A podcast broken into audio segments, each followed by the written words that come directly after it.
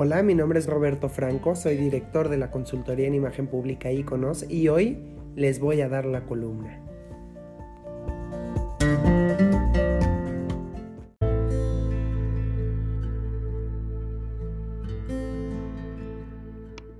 La venganza del presidente contra el INE. El presidente sigue con sus deseos de venganza contra el Instituto Nacional Electoral organismo al cual le tiene un rencor especial desde aquellas elecciones de 2006 en donde Felipe Calderón le ganó la presidencia de México por una diferencia de votos muy muy pequeña, situación que levantó suspicacias por parte de Andrés Manuel y quienes creen en su proyecto. De eso, ya pasaron 16 años casi. México ha tenido un presidente del PAN, otro del PRI y después el órgano electoral brindó la rotunda victoria a Andrés Manuel y a su partido político en 2018.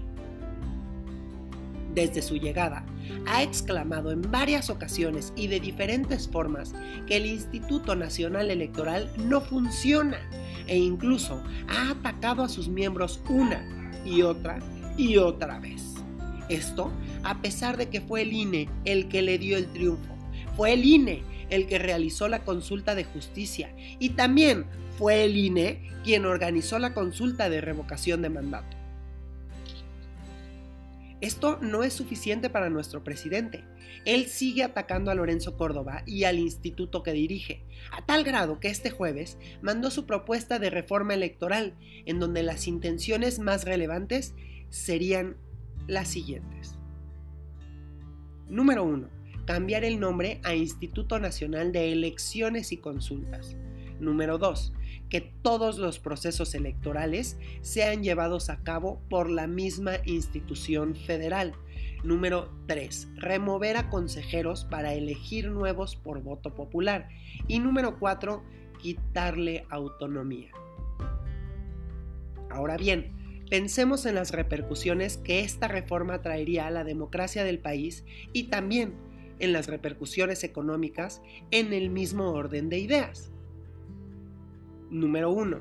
El cambio de nombre de la institución repercute en un gasto innecesario de imagen y de publicidad para buscar generar credibilidad. Número 2. Si todo lo llevara el mismo instituto, es probable que haya una atención menor, lo que daría como resultado mayor margen de errores.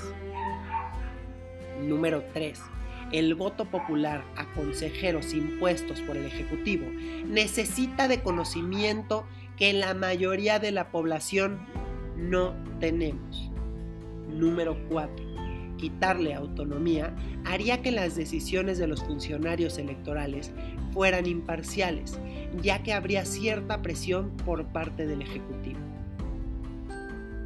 Las implicaciones son muchas no son baratas y tampoco sencillas de resolver, menos de un organismo que ha ido ganando la credibilidad de un país al que le ha costado llegar al momento democrático en el que está.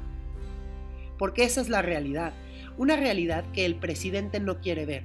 El pueblo ha escogido a sus gobernantes, de eso no hay duda. La prueba es que él y muchos otros están en el poder.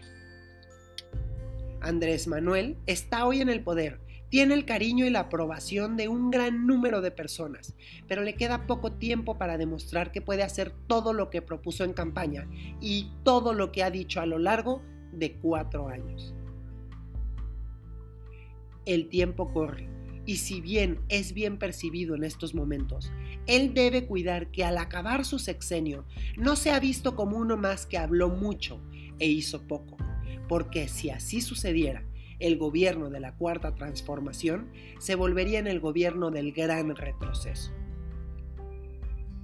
Mi nombre es Roberto Franco Briones, soy director de la consultoría en imagen pública Iconos. Nuestro teléfono es 5563604389 y nuestra página de internet www.consultoriaiconos.com, en donde también pueden encontrar nuestras redes sociales.